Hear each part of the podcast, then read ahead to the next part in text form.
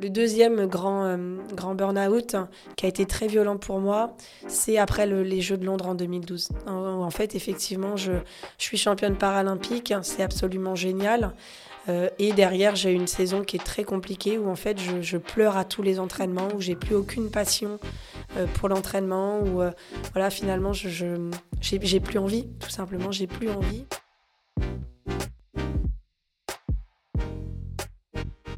On dit d'eux qu'ils ont un mental de champion, un mental d'acier. Mais la vérité, c'est que tous les athlètes de haut niveau ont traversé des moments difficiles, des moments de doute, des remises en question. Pour un athlète, prendre soin de sa santé mentale est une nécessité.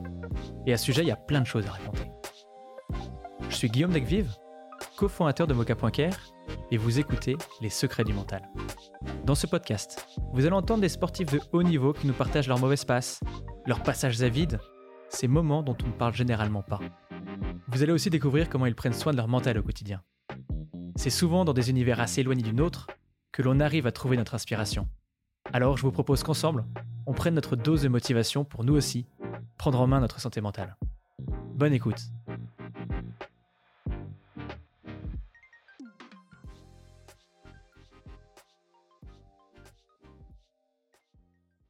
Bonjour Marie-Amélie. Bonjour Guillaume. Écoute, on est ravi de te recevoir aujourd'hui. Euh, tu es athlète au palmarès exceptionnel, triple championne paralympique sur le 100 mètres, 400 mètres et saut en longueur, quintuple championne du monde, record woman. Et à l'histoire particulière, car pour ceux qui ne te connaissent pas encore, tu as eu un accident à l'âge de 15 ans qui a mené à une amputation de la jambe. Cette épreuve, tu as décidé d'en faire une force. Tu parles même de chance, d'opportunité, et tu as écrit un livre qui s'appelle Fais de ta vie un rêve, dans lequel tu racontes ton parcours et qui, dès le titre, va venir briser beaucoup de clichés, de préjugés sur le handicap. Tu es aussi une femme très engagée pour faire évoluer notre vision du sport, présidente du comité paralympique et sportif français depuis 2018. Tu es très impliquée dans la préparation des JO de 2024, euh, conférencière en entreprise. Donc c'est difficile euh, de résumer en une minute à la fois ton histoire, tes exploits sportifs, tes projets. Mais je vais quand même commencer par te poser la question fatidique.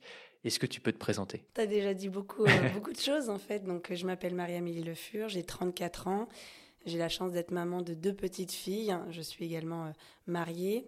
Euh, j'ai découvert l'athlétisme à l'âge de 6 ans, non pas par passion, mais tout simplement parce que ma grande sœur voulait faire de l'athlétisme et moi je l'ai suivie dans, cette aventure-là. Et ça a été pour moi, au bout de quelques temps, une, une révélation. une révélation puisque c'était un, un, secteur dans lequel j'avais la chance d'avoir de la réussite. Euh, je pense que le sport a, façonné en moi euh, cet esprit de détermination, de challenge, de défi, pas forcément face aux autres, mais face à moi-même. Et donc, c'était vraiment quelque chose qui m'animait euh, au quotidien et c'était surtout un lieu dans lequel j'avais énormément de liens sociaux, mais sans pour autant avoir vocation d'en faire mon métier. Puisque moi, à l'époque, quand j'étais petite, mon ambition, c'était de devenir sapeur-pompier professionnel. Et puis euh, tout ce chemin de vie qu'on avait bien, euh, bien orchestré euh, avec, avec ma famille a été bouleversé à l'âge de 15 ans, puisqu'à l'âge de 15 ans, je suis victime d'un accident de, de la circulation. Je suis amputée à la, à la suite de, de cet accident. Et là, c'est tout un parcours de vie qui est chamboulé, qui est bouleversé.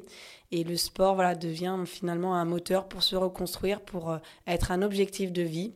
Et derrière, j'ai la chance d'embrasser une carrière d'athlète de, haut niveau. Donc, je participe à quatre reprises aux Jeux paralympiques, de 2008 à 2021, avec le palmarès que, tu as rappelé. Et, euh, et, en fait, en 2012, ma vie change. J'ai mon premier titre paralympique. Et à ce moment-là, j'ai l'impression que j'endosse un nouveau costume celui bien évidemment d'être titré, mais celui d'être euh, redevable d'un système qui m'a aidé, qui m'a accompagné. Et c'est pour ça que derrière les Jeux de 2012, j'ai vraiment cet engagement militant qui, gagne, qui monte en moi et cette envie de faire en sorte que le parcours que j'ai eu au travers du sport, cet accès facilité que j'ai reçu euh, à reprendre le sport, j'ai envie que ça devienne la vérité pour toutes les personnes en situation de handicap. Et donc voilà, ça m'a amené à la prise de présidence de, du comité paralympique en 2018, qui est la fonction que j'occupe depuis maintenant euh, euh, quasiment cinq ans. alors une question qu'on aime bien poser à chaque invité sur ce podcast, c'est pourquoi est-ce que tu as accepté de parler de santé mentale aujourd'hui? Euh, Bien souvent parce que hum, l'image qu'on renvoie de, mon parcours et, de ce que je suis, c'est que je suis plus courageuse que les autres, que j'ai un mental qui est hors norme. Et c'est souvent ce qu'on pense en fait des, champions. Et pour moi, parler de la santé mentale, intervenir sur ton podcast, c'est finalement casser un peu ce mythe que bah, le, grand mental, euh, enfin ce mental en tout cas qui permet d'affronter des épreuves, il est, euh, il est inné et euh, il est réservé à une certaine catégorie de, de, personnes. Et moi, je suis intimement convaincue que ce n'est pas vrai. Il faut simplement inculquer, insuffler les clés à tout à chacun pour que finalement, dans les moments difficiles, dans les moments de doute qu'on a toutes et tous connus, et eh ben, chacun soit en capacité de mobiliser ses, cette énergie intrinsèque pour se relever, pour se dynamiser, pour rebondir. Alors, justement, dans ces moments de doute, euh, j'aimerais qu'on revienne sur euh, un moment forcément euh, fondateur un petit peu dans ton parcours, qui est bah, cet accident. et j'aimerais aussi qu'on revienne sur la manière dont tu as rebondi juste après cet accident. donc, bah, tu l'as dit, tu as commencé l'athlétisme très tôt, tu faisais déjà du sport de haut niveau, et tu as été renversé par cette voiture, tu as eu cette opération, et quatre mois après l'amputation, tu te remets à courir. Quatre mois, jour pour jour après. C'est assez incroyable. Comment est-ce que toi, tu as réussi à rebondir aussi vite par rapport à cette épreuve? Euh, en fait, c'est vraiment le facteur de résilience, hein, tout ce, ce, processus de résilience qui s'est mis, euh, mis en œuvre. Et quand on regarde un petit peu le concept théorique de la résilience, euh, et ben en fait tout, euh, tout ce qui va favoriser la mise en œuvre de ce concept-là, moi je l'ai reçu euh, très très rapidement et très vite. La première des choses, c'est d'avoir des personnes qui nous accompagnent dans, ce processus-là. Et moi j'ai eu la chance d'être entourée de mes parents, de ma sœur, de mes amis, de la famille des pompiers.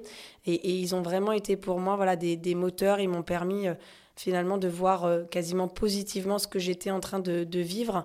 En tout cas, de me faire comprendre que oui, cette vie, elle allait être différente, différente de celle que j'avais imaginée, que j'avais, euh, que j'avais rêvée, mais que j'avais encore toutes les cartes en main pour faire en sorte que cette vie, elle ne soit pas moins belle, et en tout cas pour pas qu'il ne se passe rien dans cette vie-là.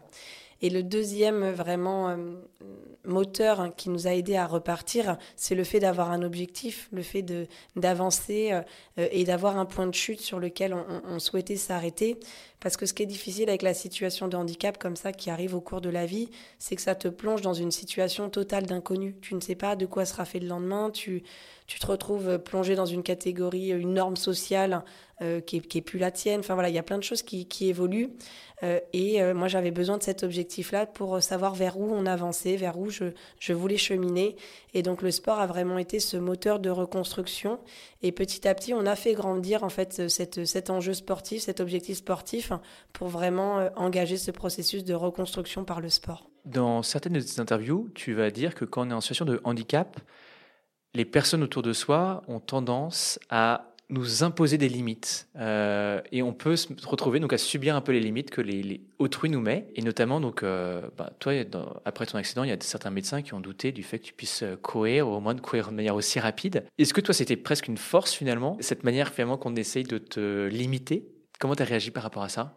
Ouais je pense que hum, la, la, volonté de désobéir finalement a été aussi une, force et m'a permis d'avancer très vite, nous a permis d'avancer très vite.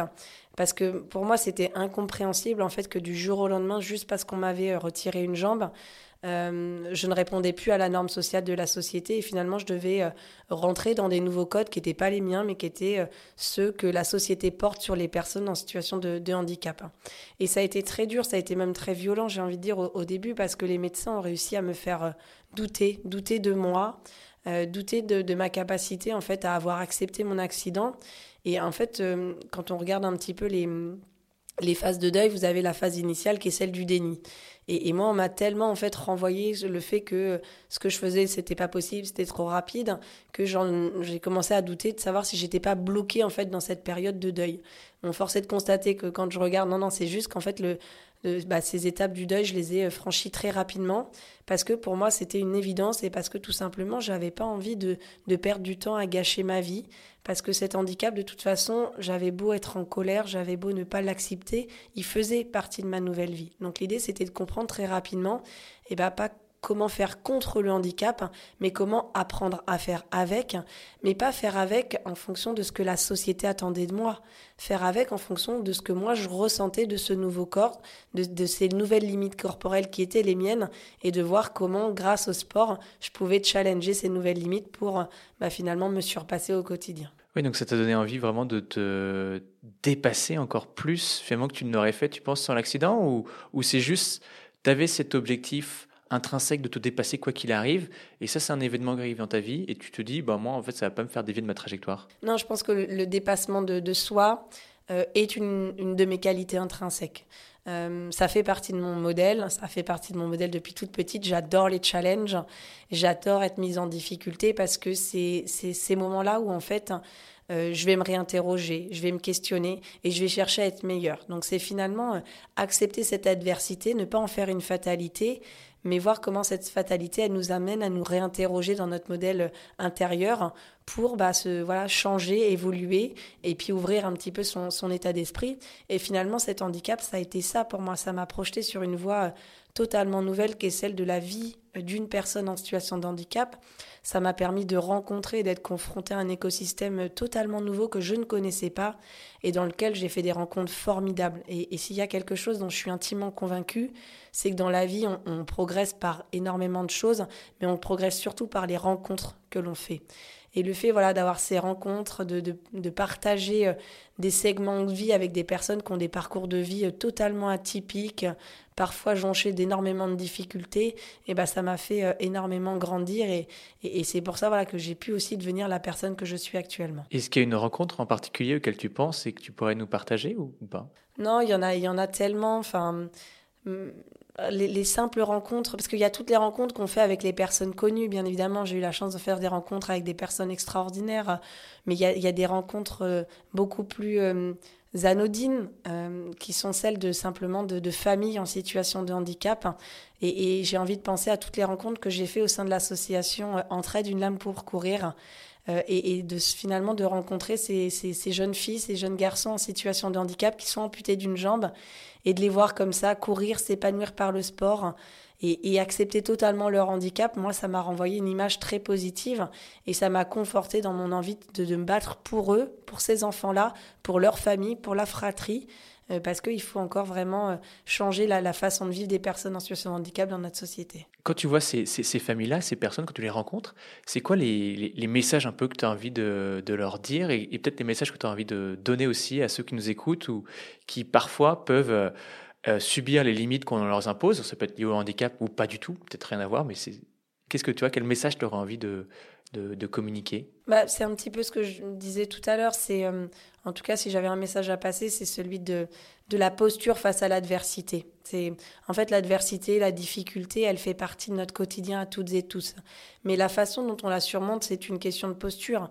Soit finalement on peut la prendre comme ça de, de, de pleine face, de pleine volée, et puis euh, euh, en être un peu détruit, et puis euh, enfin être fataliste face à cette difficulté. Soit on, se dit voilà en quoi cette difficulté elle m'interroge, comment je peux en faire une opportunité, comment j'en fais mon allié pour me pour me réinterroger et puis pas pour demain devenir quelqu'un de meilleur. Et dès l'instant finalement qu'on a ce, cet état d'esprit-là, bah, je trouve que euh, on affronte les difficultés euh, du quotidien comme les plus grandes difficultés d'une façon très positive. Ça évite de perdre du temps, ça évite de perdre de l'énergie et surtout ça nous permet d'être toujours dans un modèle euh, d'évolution et d'apprentissage. Génial. Alors, j'aimerais qu'on revienne davantage sur ton parcours d'athlète de haut niveau. Euh, il y a une phrase que j'ai entendue dans une de tes interviews et qui m'a marqué. Tu disais Je ne suis pas une handicapée sportive, je suis une sportive de haut niveau avec tout ce que cela implique de sacrifices, de charges d'entraînement nécessaires quand on veut être champion. Et donc, on sent ton, goût du challenge déjà dans cette phrase. Euh, comment est-ce que toi, tu as vécu cette charge d'entraînement dont tu parles? Alors, la charge d'entraînement, je l'ai bien vécue parce que j'estime qu'il n'y a pas de résultat sans travail. Enfin, moi, j'étais, mais peut-être un peu trop jusqu'au boutiste dans ma vision, et, mes coachs m'ont beaucoup aidé sur le fait que, à un moment donné, le repos fait aussi partie de, de, l'entraînement et, que c'est important d'avoir un, bon équilibre. Mais en fait, j'étais passionnée par l'athlétisme. L'athlétisme est vraiment le, sport que j'aime. Et j'aime ce, challenge, j'aime cette difficulté. Donc finalement, cette charge d'entraînement, elle est venue progressivement dans ma carrière. Au début, moi, je m'entraînais euh, six fois par semaine quand j'ai fait mes premiers jeux. Quand on a terminé euh, à Tokyo, j'avais 11 entraînements par semaine. Mais c'était une charge d'entraînement qui passait bien parce que hum, j'ai eu la chance aussi d'être entourée par des entraîneurs qui ont compris mon modèle de fonctionnement, qui ont compris que moi, j'avais besoin d'aller à l'entraînement pour euh, pour me conforter, j'avais besoin de travailler, j'avais besoin d'être nourrie d'apprentissage, mais j'avais aussi besoin de ludique. Voilà, moi je suis restée une, une enfant dans ma pratique et ça mes coachs l'ont bien compris en fait dans, dans ce modèle d'entraînement qui était un modèle d'entraînement très exigeant, très rude, très dur, avec des séances très difficiles, mais ils arrivaient de temps en temps à mettre voilà une touche ludique, une touche de nouveauté parce que c'est aussi ce qui est très dur quand on est athlète de haut niveau dans la durée, c'est d'arriver finalement à entretenir ce plaisir.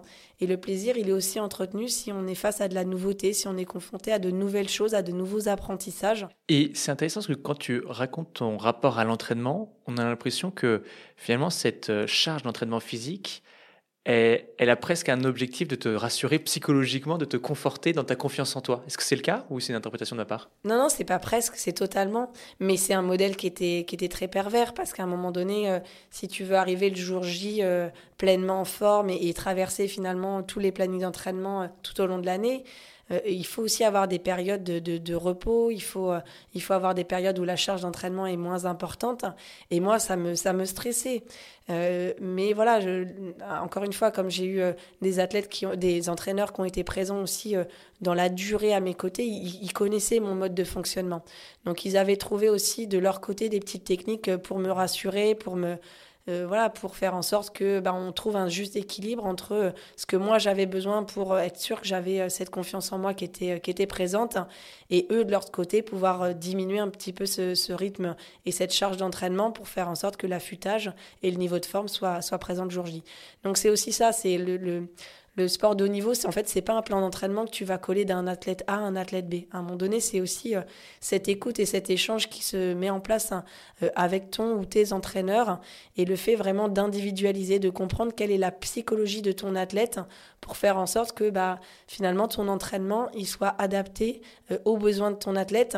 Et il y a des fois, j'avais des besoins qui n'étaient pas rationnels, mais mais, mais c'est pas ce qu'on me demandait d'être rationnel. Ce qu'on me demandait, c'était d'être performante.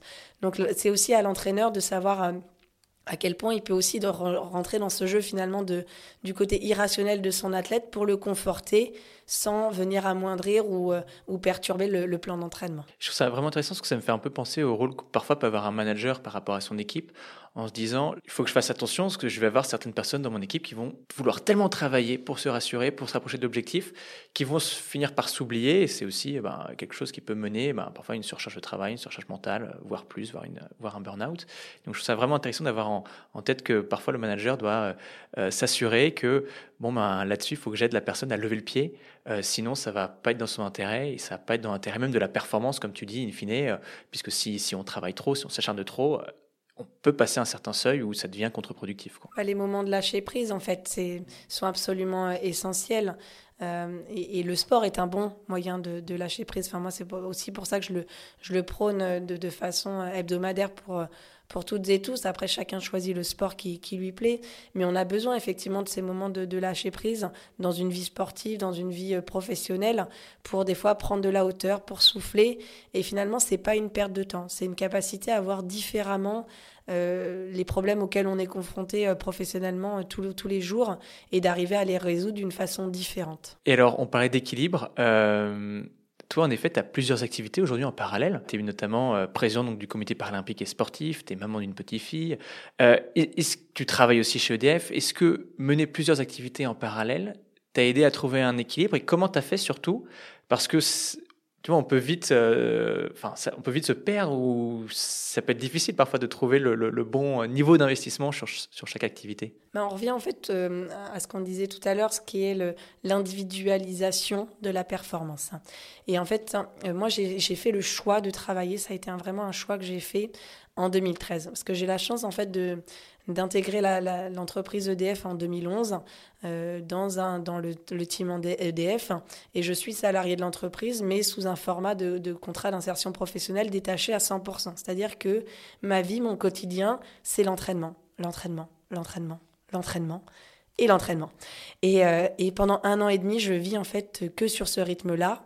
Et je suis une vraie cocotte minute. C'est-à-dire que J'arrive pas à gérer la pression, la pression de l'objectif, la pression des jeux, la pression de l'entraînement, la pression de, de, de, ouais, une sorte de pression sociale où je me sens obligée de réussir parce que de toute façon, mon parcours de vie ne tient qu'à ça, ne tient que au sport de, de haut niveau. Et, euh, et bon, j'ai la chance de réussir les Jeux de, de Londres 2012. Et, euh, et, voilà, très rapidement à la maison, on se dit voilà, est-ce qu'on repart, est-ce qu'on repart pas? Donc avec mon mari, on accepte qu'on repart sur une Paralympiade. Donc euh, jusqu'en jusqu'en 2016, mais on se dit on repart pas sur le même modèle. Ça va pas être possible, on va pas tenir. Et moi personnellement, j'allais pas tenir avec ce niveau de pression là. Et, c'est pour ça en fait que j'ai fait le, choix de travailler parce que déjà ça sécurisait mon modèle économique euh, présent et futur. J'avais voilà quoi, quel que soit finalement les les, problématiques qui pouvaient arriver dans ma carrière sportive, et eh ben j'avais un emploi qui était, qui était durable, qui était euh, intégré euh, dans, dans, ma vie. Euh, et ça me permettait aussi d'exister socialement pour autre chose que le sport de haut niveau. Donc ça m'a vraiment permis de, de mieux gérer ma pression. Et comme j'étais managée euh, euh, par mon manager de proximité avec des objectifs qui étaient adaptés à mon temps de travail, c'est-à-dire un mi-temps, eh ben, il n'y avait pas en fait de difficulté euh, à gérer l'entraînement, à gérer le temps de travail. Voilà, donc c'était juste finalement, encore une fois, un contrat qui était passé avec le coach, avec mon manager chez EDF et avec moi-même pour avoir un, temps de travail qui était adapté. Là où j'ai été plus mise en difficulté, c'est quand je suis devenue présidente du comité paralympique et que je préparais en fait les Jeux de, de Tokyo. Parce que c'était pas un être présidente d'un comité, être présidente d'une structure sportive, c'est pas un métier comme un autre. C'est un métier de passion. C'est un métier où où tu vas pas compter tes heures.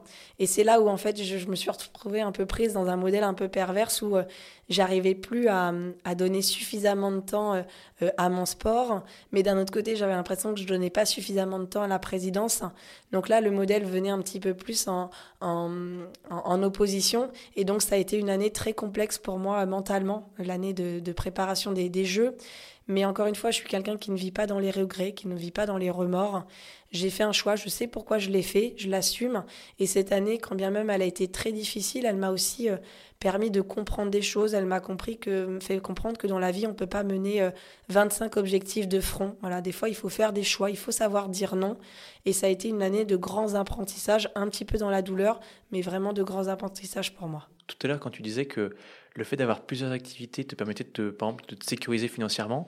Ça me fait penser à ce que disait euh, Edgar Gros-Piron, qui d'ailleurs nous a mis en relation, donc on le remercie, euh, sur euh, si tu n'es pas prêt à perdre, tu n'es pas prêt à gagner.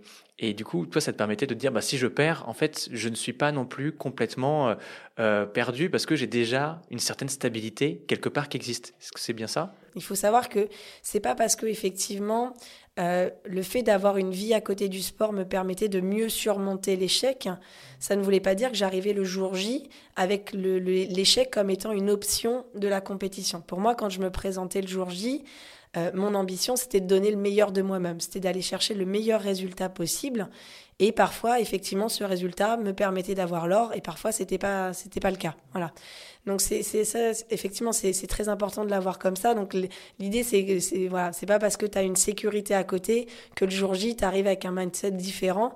Moi, quand j'arrivais sur, le, sur le, la piste, sur le terrain, quand bien même j'avais une vie professionnelle qui était géniale, j'avais toujours envie de gagner et mon objectif, c'était toujours d'aller chercher l'or et il n'y avait pas d'excuse pour, pour ne pas y arriver. Et alors, du coup, l'or, tu l'as gagné à plusieurs reprises. Donc, tu l'as gagné à Londres euh, sur le 100 mètres et ensuite tu l'as gagné euh, à Rio, deux titres euh, paralympiques. Et tu as également eu d'autres médailles. C'est vrai qu'il faut reconnaître que dans le, le, monde olympique et paralympique, on a tendance à starifier l'or et un peu moins le, le, reste. Est-ce que toi, finalement, quel est le quel regard tu portes à une médaille d'argent, une médaille de bronze par rapport à tes médailles d'or? Est-ce que toi-même, tu vois, tu, tu lui raccordes à peu près la même valeur quel est ton rapport? Je te remercie de me poser cette question-là parce qu'elle m'est rarement posée. Et, euh, et, en fait, elle correspond exactement à ma philosophie. En fait, pour moi, une médaille de bronze et une médaille d'argent peut être tout aussi belle qu'une médaille d'or, parce que ce que je regarde, en fait, euh, c'est pas la couleur de la médaille, c'est le travail qui a été euh, engagé pour aller chercher cette médaille-là. Et, euh, et, tu vois, moi, j'ai envie de te, te parler d'une médaille d'argent, qui est la médaille d'argent à Londres, qui est un super beau souvenir pour moi. Cette médaille, je l'ai gagnée sur le 200 mètres. Et, et, pourquoi cette médaille, elle est belle? Tout simplement parce que je pense que ce jour-là, je fais le plus beau 200 mètres de ma vie. Je fais un 200 mètres parfait. euh, en tout cas à mon niveau de compétence et de capacité. Donc je n'ai absolument rien à regretter, sauf que ce jour-là, bah, j'étais face à une adversaire qui était plus forte que moi, qui a, euh, survolé la discipline. Et, euh, au bout du chemin, pour moi, voilà, il y a, vraiment ce plus beau 100 mètres. Il y a un record du monde puisqu'on n'était pas dans la même catégorie de handicap avec la personne qui a gagné. Donc voilà, j'ai absolument aucun regret. Et c'est pour ça que pour moi, cette, médaille d'argent, elle a la valeur de, de l'or, en tout cas dans l'engagement, dans l'investissement et dans la technicité que j'ai mis le jour J. J'ai mis en application tout ce qu'on avait travaillé avec les coachs pendant des années. L'épisode précédent est avec euh, Stéphane Degana, euh, qui nous expliquait un petit peu son état d'esprit euh, juste avant de partir, soit en championnat du monde, soit aux Jeux Olympiques toi, sur la piste, tu vois, que le, coup de feu va, arriver dans quelques secondes, tu es dans quel état d'esprit? Qu'est-ce que tu dis? Est-ce que tu te répètes des phrases ou est-ce qu'à l'inverse, tu ne te répètes rien? J'ai beaucoup euh, changé mon état d'esprit le jour des compétitions. Et ça, en fait, je l'ai changé grâce au travail que j'ai fait avec mon préparateur mental. Et euh, grâce à une analyse, une analyse qu'on a fait ensemble, non pas de mes échecs, mais de mes réussites, ça c'est aussi euh, quelque chose qui est important de, cultiver, c'est de comprendre pourquoi on réussit dans, dans la vie et d'en faire une force euh, à, à démultiplier. en analysant en fait les réussites que j'avais, il a pointé le fait que le jour des grandes compétitions, des compétitions internationales, j'arrivais pas du tout, du tout avec le même état d'esprit que sur les autres compétitions, et que cet état d'esprit de vouloir gagner à tout prix, euh, faisait que bah, finalement je, me mettais trop de pression, que je voulais trop contrôler ma course, mes gestes, mon saut, et finalement je laissais pas mon corps s'exprimer et donc aller chercher des performances encore plus belles. Donc on a beaucoup travaillé euh, sur la, Paralympiade de 2016 et de 2021, sur changer un petit peu cet état d'esprit avec lequel j'arrivais sur la piste. Et ce qu'on a cherché à cultiver, c'est le fait de venir euh, pour le plaisir de pratiquer. Voilà, ça peut paraître un peu bizarre hein, d'être euh, une championne qui va chercher l'or, mais finalement le jour J, c'était pas la médaille d'or que j'allais chercher. Le jour J, j'allais chercher le plaisir de pratiquer, le plaisir de la rencontre avec le public. Et notamment, je me souviens à, Rio, j'arrive, je suis pas du tout en position de force. Euh, j'arrive sur le concours de, la longueur. J'ai eu une grave blessure dans les semaines qui ont précédé les Jeux. C'est déjà un miracle que je sois sur la piste ce jour-là. Donc je suis vraiment, euh, voilà, j'ai pas de repères, j'ai pas sauté depuis pas mal de temps, mais euh, j'arrive avec, cet état d'esprit qu'on a travaillé avec le coach de, de me faire plaisir, de prendre plaisir. Euh, et, et, là, en fait, je vais aller voir ma famille, je vais aller voir mon coach, je vais prendre leur énergie positivement, je vais sourire, je vais rigoler. Euh, je vais utiliser le public aussi, chose que je n'arrivais pas à faire avant. Donc je vais arriver en fait à demander la clap du public. Et comme sur le premier, euh, sur le premier saut, je bats le record du monde, j'arrive en fait à déstabiliser une autre de mes adversaires qui elle aussi en fait essayait de mettre le public dans sa poche. Sauf que par chance sur le premier saut, voilà, j'arrive par le, fait que je bats le record du monde à mettre finalement ce public derrière moi. Et ce public, ça a été la force finalement qui, qui me manquait voilà de, de ces dernières semaines de blessure et qui m'a permis de survoler le, le concours et peut-être compenser un petit manque de confiance en moi que j'aurais pu avoir parce que tout ne s'était pas déroulé euh, euh, comme prévu auparavant. Voilà, donc c'est c'est d'être conscient finalement de, de ses faiblesses, c'est de les analyser. Et, pour moi, vraiment, l'important de la performance, c'est voilà, d'y prendre plaisir. Et c'est ce qui m'a permis aussi finalement d'avoir envie de, revenir en 2021 pour, pour me confronter de nouveau au, circuit international. Et donc par rapport à tes adversaires, finalement, il y a presque un peu un jeu psychologique qui s'installe pour... Euh, bah, qui, pour faire douter un peu leur mental finalement. Ouais, c'est ça en fait. Et ce jeu psychologique, en fait, il commence euh, bien avant le, l'entrée sur piste, il commence dans la chambre d'appel, cet endroit où tu es enfermé euh, face à face avec tes adversaires et tu y es enfermé un long moment parce que nous, les chambres d'appel, elles durent trois quarts d'heure sur les, sur les séquences de saut, une demi-heure sur les séquences de course. Et, euh, mais, mais en tout cas, sur, euh, sur Rio, pour moi, cette guerre psychologique, elle avait, euh, elle avait commencé bien avant. C'est-à-dire que j'ai fait en sorte que ma blessure ne fuite nulle part dans la presse, pour surtout pas donner un avantage psychologique à mes adversaires. Et, et en fait, on devait laisser paraître que j'étais en confiance, que j'étais en forme, que j'étais affûtée et que tout allait bien dans, dans ma préparation. Parce qu'à cette époque-là, ce qu'il faut comprendre, c'est que je dominais le circuit international, j'étais détentrice du record du monde, j'avais en fait une, une petite, un petit pas d'avance sur les autres adversaires. Mais j'avais surtout un pas d'avance psychologique que mes adversaires le jour J, en fait, elles venaient chercher la deuxième place. Et je voulais surtout pas que ça, ça change. Donc ça a été un jeu de rôle, voilà, dans lequel on, on s'est, euh, on s'est engagé pendant, pendant plusieurs, plusieurs mois et on l'a joué jusqu'au dernier, jusqu'au dernier moment. C'est-à-dire qu'en chambre d'appel, bah, tu dois démontrer et faire croire en tout cas que tu as plus confiance en toi que, que les autres. Et, le fait est que ça, ça a fonctionné.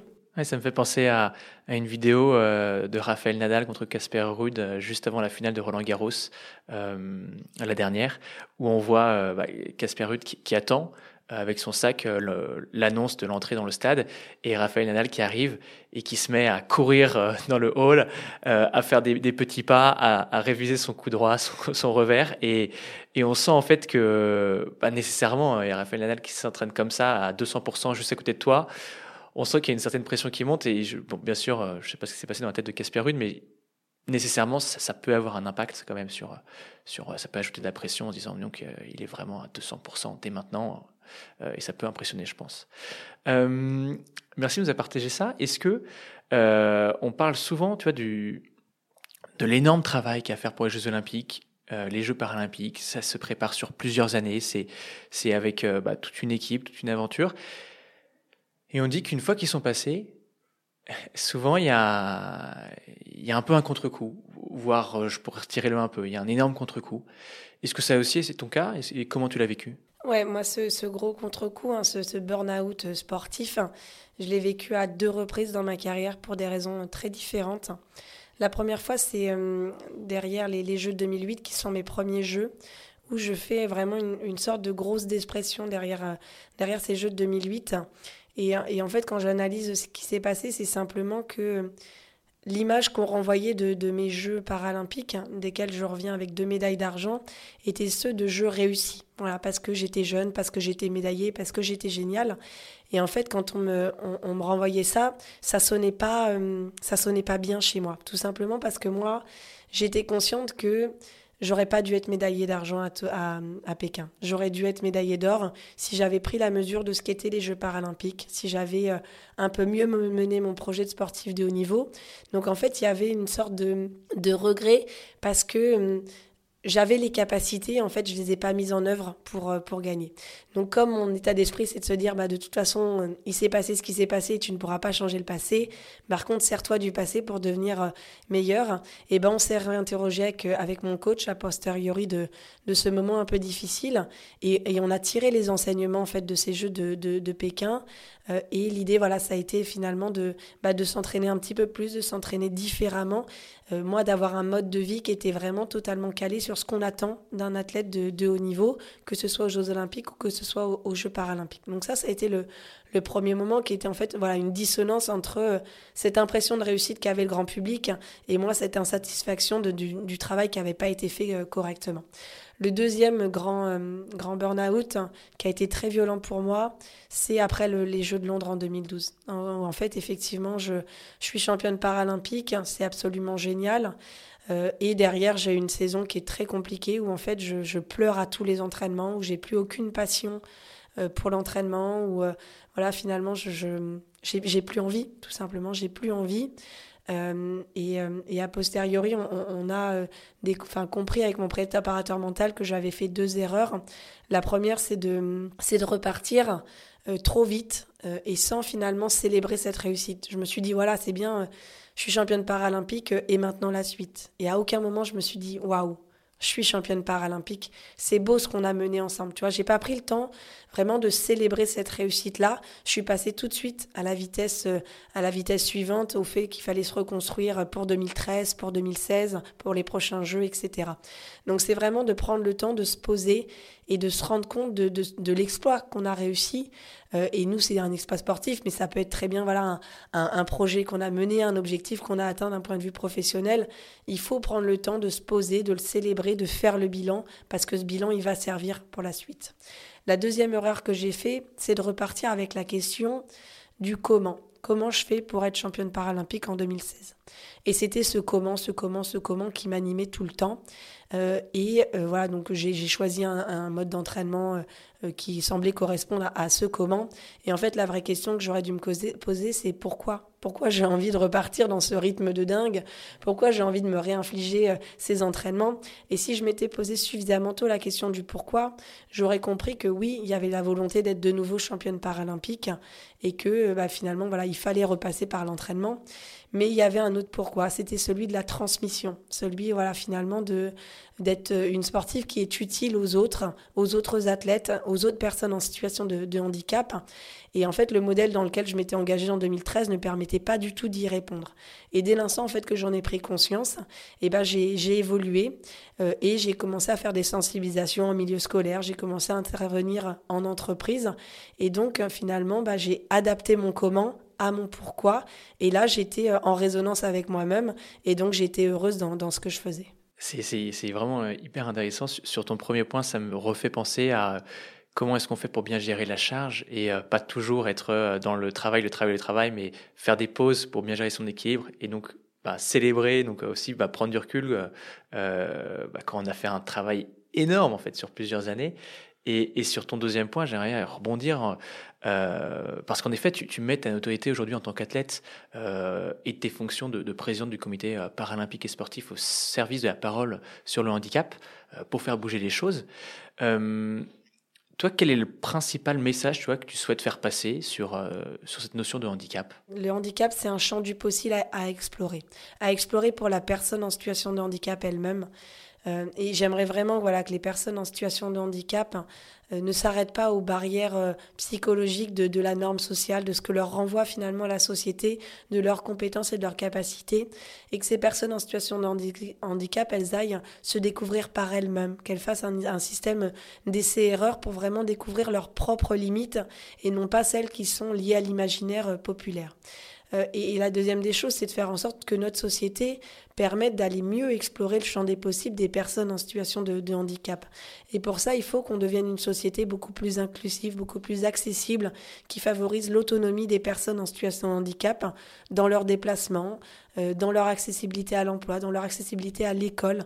Voilà, donc c'est vraiment ce, message d'avenir-là que j'aimerais euh, euh, porter, c'est que il faut que les personnes en situation de handicap hein, évoluent dans leur regard sur elles-mêmes, dans leurs compétences, dans leurs capacités, parce que le corps, il a des capacités d'adaptation qui sont absolument extraordinaires, mais qu'on n'exploite pas suffisamment. Voilà, donc c'est vraiment encourager les personnes en situation de handicap à aller euh, au chercher au plus profond d'elles-mêmes ce qu'elles sont capables de faire et vraiment changer le regard de la, société sur le, champ des possibles des personnes en situation de handicap dès l'instant qu'on les met dans un environnement qui va permettre d'exprimer ses compétences et ses capacités. Et, ces notions euh, de diversité, d'inclusion euh, auxquelles tu fais référence sont, sont largement aujourd'hui entrées dans le vocabulaire des entreprises.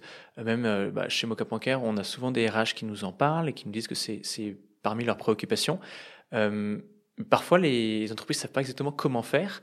Est-ce que toi, tu as des conseils concrets à leur donner sur euh, comment est-ce que, par où elles pourraient commencer? Alors déjà, c'est d'être convaincu que la diversité, la mixité, la différence au sein d'une entreprise, elle est absolument essentielle parce que cette diversité, elle amène des divergences de points de vue, parce que c'est des divergences de parcours de vie et c'est de ça dont on doit se nourrir au sein d'une entreprise pour créer de la performance. Parce que si finalement on a des collaborateurs, des managers qui pensent tous de la même façon, il manque une sorte de richesse, il manque cette confrontation des points de vue qui va faire qu'on va travailler différemment, qu'on va penser différemment et donc qu'on va générer une performance plus grande parce que là, on va vraiment être dans le 1 plus 1 plus 1. Enfin voilà, on va démultiplier les forces, ce qui n'est pas forcément le cas quand on est sur des profils très similaires au sein d'une entreprise ou, d'un collectif. Enfin, si on prend une, une, équipe de football, pour réussir, on a besoin des attaquants, des défenseurs, on a des gardiens, on a besoin de tout le monde.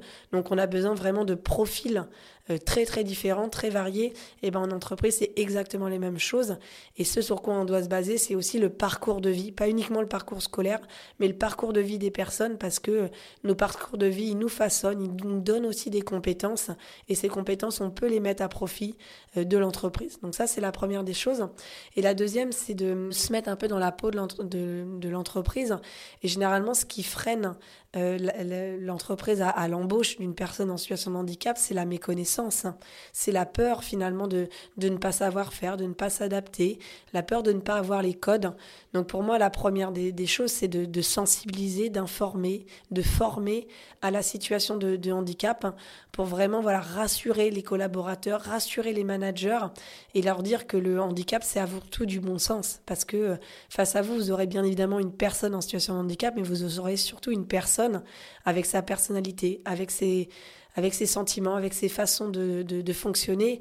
Et tous les collaborateurs fonctionnent différemment. Voilà. Donc dès l'instant qu'on est en capacité d'échanger, de parler, de partager et de comprendre finalement ce qu'est la problématique de la personne que l'on a face à nous, et bah derrière on aménage le poste, on aménage euh, la façon d'interagir, on aménage peut-être le, le, le, le, la, la méthode de fonctionnement. Enfin voilà, il y a plein de choses à aménager, mais ça passe déjà par euh, une déstigmatisation de, de la peur et par vraiment une écoute de, de l'autre. Et puis après, pour moi, c'est ça, c'est on doit capitaliser dans, à l'avenir en fait. Et, et, là, l'école inclusive peut vraiment être une, une réponse euh, aussi à une meilleure employabilité des personnes en situation de handicap dans le futur, parce que plus on sera tôt euh, mis euh, à proximité en, et en interaction avec des personnes en situation de handicap, et plus on, arrivera à comprendre leurs problématiques, plus on s'en fera des amis, plus finalement on aura des personnes qui en situation de handicap qui feront partie de, nos communautés de vie, et donc on aura beaucoup moins peur d'en rencontrer dans, notre situation professionnelle. Merci euh, pour, pour, ces conseils. On se rapproche de la fin de cet épisode. Euh, est-ce qu'il y a un sujet qu'on n'a pas abordé et tu t'es dit, tiens, c'est dommage que Guillaume n'ait pas posé la question? Non, je pense qu'on t'a posé euh, énormément de questions, des questions qu'on n'a pas l'habitude de me poser, donc c'était euh, euh, très intéressant. Peut-être une chose qui est hum, sur la relation à l'échec. Pour moi, le, le seul échec dans la vie, c'est de ne pas faire des choix. Voilà, c'est finalement de rester immobile, c'est de ne pas tenter des choses. Et quand bien même on tente quelque chose et on n'attend pas le résultat, on n'atteint pas le résultat escompté, c'est une forme d'apprentissage, c'est une forme de gain de, de connaissances et de compétences. Et voilà, donc il faut accepter effectivement des fois de ne pas atteindre les résultats et donc dans le vocabulaire français d'échouer parce que l'échec il nous rend aussi plus forts. Moi j'en ai fait euh, les frais dans, ma carrière et je pense que les échecs c'est peut-être les moments de, ma carrière sportive qui m'ont le, le plus aidé, qui m'ont le plus challengé, qui m'ont le plus aidé à ne pas euh, m'endormir sur mes acquis. Ça me fait penser à une, une phrase que mon associé Pierre-Etienne aime bien citer de Nelson Mandela qui est euh, Soit je gagne, soit j'apprends. Et pour terminer, est-ce qu'il y a un athlète euh, que tu aimerais voir intervenir sur ce podcast? Il y en a peut-être deux, on va jouer la parité. Euh, deux pour leur parcours de vie, pour des raisons très différentes. la première, ce serait Sarah Ouramoun, parce que je trouve que c'est une sportive extraordinaire. J'aime son parcours de vie. je trouve que quand elle parle euh, de son lien à la boxe, pourquoi elle a choisi la boxe alors même que c'était pas vraiment un sport euh, féminin euh, à l'époque. voilà, c'est vraiment une capacité nous-mêmes à se surpasser finalement, à, se surpasser dans ce qu'on attend de nous et à, casser un petit peu les codes. Donc je pense que ça c'est aussi une, forme de, force mentale et de détermination dont on doit s'inspirer. Et le second, ce serait Samir Aïd Saïd, parce qu'il a eu un parcours sportif qui n'a pas été simple. Et pour autant, je trouve qu'il a toujours gardé cette, détermination, cette envie. Euh, et, j'aimerais vraiment l'entendre parce que voilà, suite à, à, notre prise de contact, je suis devenue une, une fan du podcast. Je, Merci. Je l'écoute désormais durant, durant mes footings puisque c'est la durée parfaite. Et, et voilà, j'ai la chance de connaître personnellement ces deux athlètes-là. Mais c'est toujours intéressant de pouvoir rentrer vraiment dans le fond de leur cheminement. Euh, parce qu'ils ont des parcours qui n'ont pas, été, euh, pas été des parcours simples, qui sont vraiment jonchés de difficultés. Et encore une fois, c'est dans la difficulté que le vrai champion va se révéler et pas simplement le champion sportif. Génial. Merci beaucoup, Marie-Amélie. Euh, et merci beaucoup à toutes et tous ceux qui nous ont écoutés. et à très bientôt. Merci. Merci d'avoir écouté cet épisode des Secrets du Mental. S'il vous a plu, abonnez-vous et partagez-le autour de vous. Encore mieux, vous pouvez aussi nous laisser 5 étoiles sur votre application d'écoute. Les Secrets du Mental est un podcast de Mocha.care, l'allié santé mentale des entreprises. Si vous voulez en savoir plus, rendez-vous sur mocha.care slash podcast. M e On se retrouve dans deux semaines pour un nouvel épisode. Prenez soin de vous et pour de vrai. Ciao